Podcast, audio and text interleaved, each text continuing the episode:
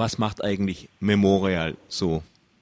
Ja, generell ist es eine Gesellschaft, die im Laufe der Perestroika gegründet wurde in Russland, also in der Sowjetunion. Und die Aufgabe war zunächst äh, historische Aufarbeitung und Bewahrung der Erinnerung an die Verbrechen des Stalinismus und der Zeit danach, also der ganzen Zeit von 1917 bis, sagen wir mal, 91, solange die Sowjetunion bestand.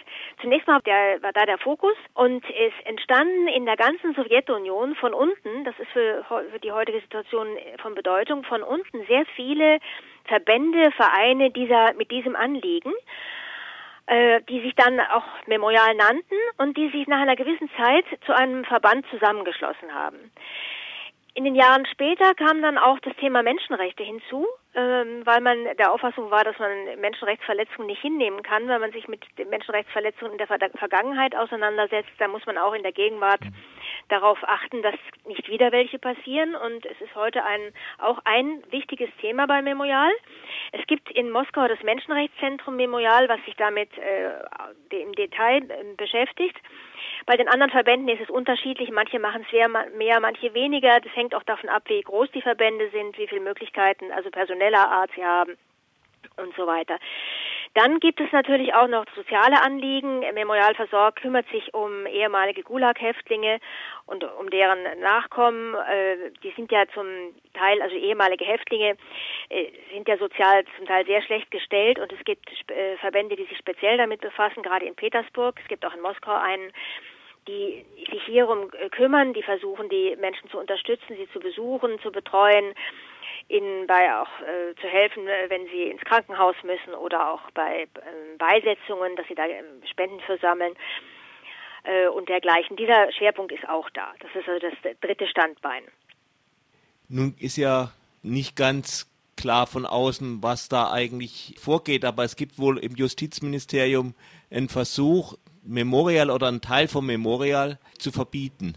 Ja, das ist jetzt das ist deswegen etwas kompliziert, weil es eben viele Verbände gibt und es gibt, ich habe auch ganz bewusst jetzt betont, dass die Verbände in den Regionen sich von unten gegründet haben. Die sind eben nicht alle gleich strukturiert, manche nennen sich ein bisschen anders und das spielt eine gewisse Rolle. Diese Verbände sind einmal zusammen in dem Dachverband des russischen Memorial. Und zum Zweiten gibt es das, die internationale Gesellschaft Memorial, da sind diese Verbände auch, aber darüber hinaus auch noch äh, Verbände aus dem Ausland, Ukraine, Lettland, Deutschland, Italien, Frankreich und eben äh, Russland natürlich. Äh, der Verband, der jetzt bedroht ist, ist äh, dieser russische Dachverband Memorial aber nicht etwa das Menschenrechtszentrum, das ist auch bedroht, aber nicht jetzt akut. Also das ist jetzt ein, sind zwei verschiedene Vorgänge. Das Justizministerium hat vor etwa zwei Jahren äh, bei einer Prüfung vom russischen Memorial, das war also ursprünglich eine reine Routineüberprüfung, und bei dieser Prüfung hat das Justizministerium plötzlich eingewendet, dass dieser Verband nicht äh, so nicht organisiert sein dürfte oder strukturiert sein dürfte, wie er ist. Das müsste man ändern. Während also vorher, seit, der Verband besteht seit 1992 so als russischer Dachverband und es hatte nie Einwände gegeben. Der ist so registriert worden, akzeptiert worden und es, es gab nie ein Problem, aber plötzlich in, in, im Jahr 2012 tauchten diese Vorbehalte auf und es hieß, der Verband müsste sich äh, umorganisieren und die Mitgliedsverbände müssten alle einheitlich eine bestimmte Bezeichnung im Titel haben, und zwar als Verband von Memorial. Es gibt da, Sie haben da also eine ganz genaue Vorschrift gemacht. Das hätte nun zur Folge, dass sich viele dieser kleinen Unterverbände jetzt neu registrieren müssen, neu gründen müssen oder sonst was. Die äh, Moskauer Kollegen oder russischen Kollegen waren dann der Meinung, dass das eigentlich nicht sein muss und auch nicht rechtens ist und haben versucht, sich gerichtlich dagegen zur Wehr zu setzen. Da haben sie äh, diese gerichtlichen Auseinandersetzungen, es waren mehrere, haben sie bisher verloren. Und jetzt hat das Justizministerium die Konsequenz gezogen und beim obersten Gericht die Liquidation beantragt, und zwar des russischen Verbandes. Jetzt muss ich noch ergänzen, dass im November, und zwar acht Tage nachdem dieser Gerichtstermin sein soll, findet ohnehin die große Mitgliederversammlung aller, äh, des gesamten Memorial, des russischen Memorial und auch des internationalen Memorial statt. Das ist eine Vollversammlung, die alle vier Jahre stattfindet und die nächste ist jetzt so am 21. November. Und Memorial hatte das Justizministerium bereits darüber informiert, dass auf dieser Vollversammlung eine Änderung eine Umstrukturierung des russischen Verbandes beschlossen werden kann. Das kann man nicht einfach so von oben vom Vorstand dekretieren, sondern das muss die Vollversammlung beschließen und die findet eben dann statt. Und das Justizministerium hat trotzdem ist ungeachtet beim äh, obersten Gericht äh, jetzt die Liquidierung beantragt. Und wir bemühen uns jetzt, eine Verschiebung des Termins äh, zu erreichen. Äh, denn verhandelt werden sollte das beim obersten Gericht am 13. November. Und wie gesagt, acht Tage danach ist die große Versammlung. Wenn sich das verschieben ließe, könnte es sein, dass man das noch umgehen kann.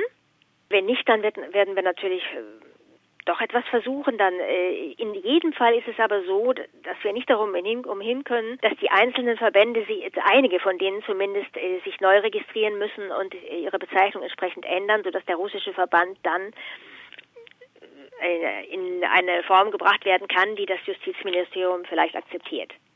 Also Menschenrechte sind ja immer ein etwas sensibles Thema, aber gibt es vielleicht auch so eine von der Geschichte, vom Geschichtsbild her jetzt Probleme? Also ist dieses Aufarbeitung des Stalinismus oder des Stalin-Bildes vielleicht auch nicht mehr so opportun in Russland? Steckt das möglicherweise hinter den eher bürokratischen Einwänden des Justizministeriums?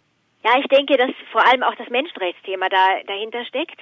Weniger das mit der Aufarbeitung, über das Agentengesetz wissen Sie ja Bescheid. Äh, das, äh, das betrifft natürlich die, die aktuellen Probleme und die, die Menschenrechtsprobleme, also Menschenrechtsthematik.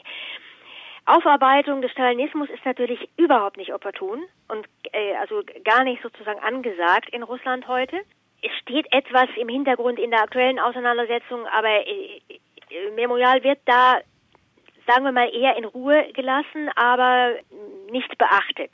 Es ist aber so, dass, wie gesagt, es ist nicht opportun und es wird in, in, in Zusammenhängen wie zum Beispiel mit den Vorgängen um das Museum Perm 36 in Perm, da sieht man ja ganz deutlich, dass Aufarbeitung nicht gewünscht ist und dass es ganz schwer ist, dass äh, dieses Museum in der alten Form und alten auch die alte Ausstellung, also das weiterhin zu bewahren, dass, äh, ob das möglich sein wird, ist, ist ja sehr fraglich.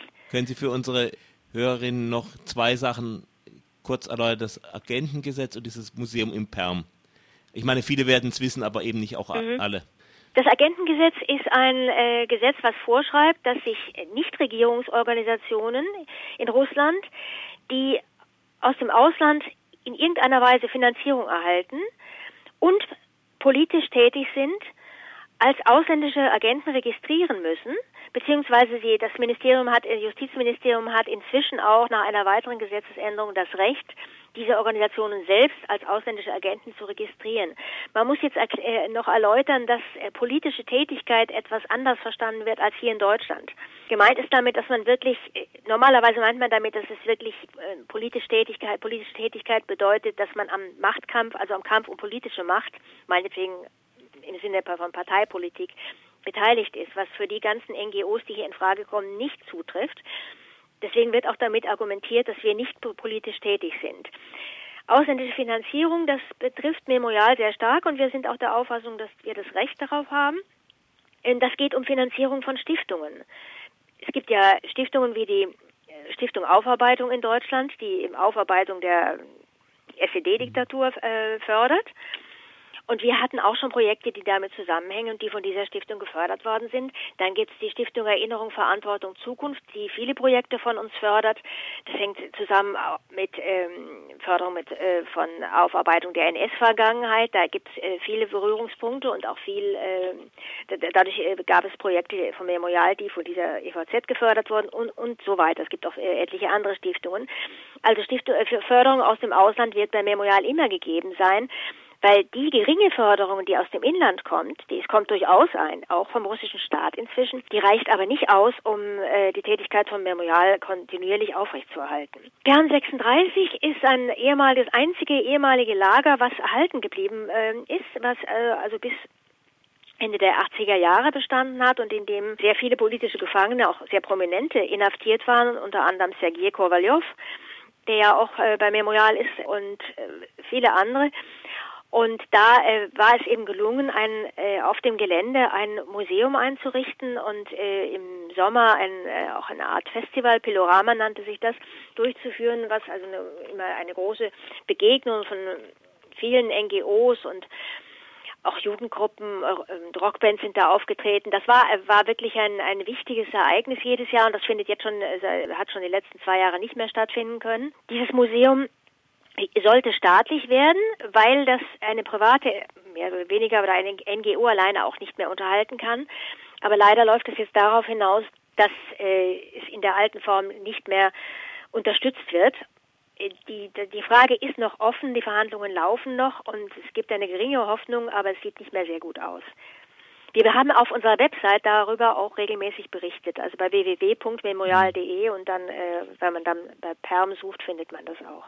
Kurz noch die Frage, was würde die Änderung bedeuten, wenn es nicht mehr in der alten Form, was wäre dann die neue Form? Das äh, ist noch offen, aber es gab da, die, äh, gibt eine, gab gegen das Museum auch öffentlich eine regelrechte Kampagne auf, aus neostalinistischen Kreisen und die haben sich sogar an ehemalige Wärter, also Häftlingsaufseher, gewandt. Die haben sich auch daran beteiligt und die wollen, die Darstellung soll dann in dem Sinne sein, dass das eine Strafvollzugsanstalt war, in der Verbrecher saßen. Verbrecher, Nazis, Kriegsverbrecher, Agenten, ganz im alten sowjetischen Sinn und dass das da alles da in, in bester Ordnung war, was da geschah. Also damit ist die Vergangenheit, jegliche Vergangenheitsaufarbeitung im Sinne von Memoriale und auch anderen Organisationen, die sich dafür einsetzen, vollkommen ins Gegenteil verkehrt. Das, äh, ich denke nicht, dass das so kommen wird, aber es, es gibt Kreise, die das wollen.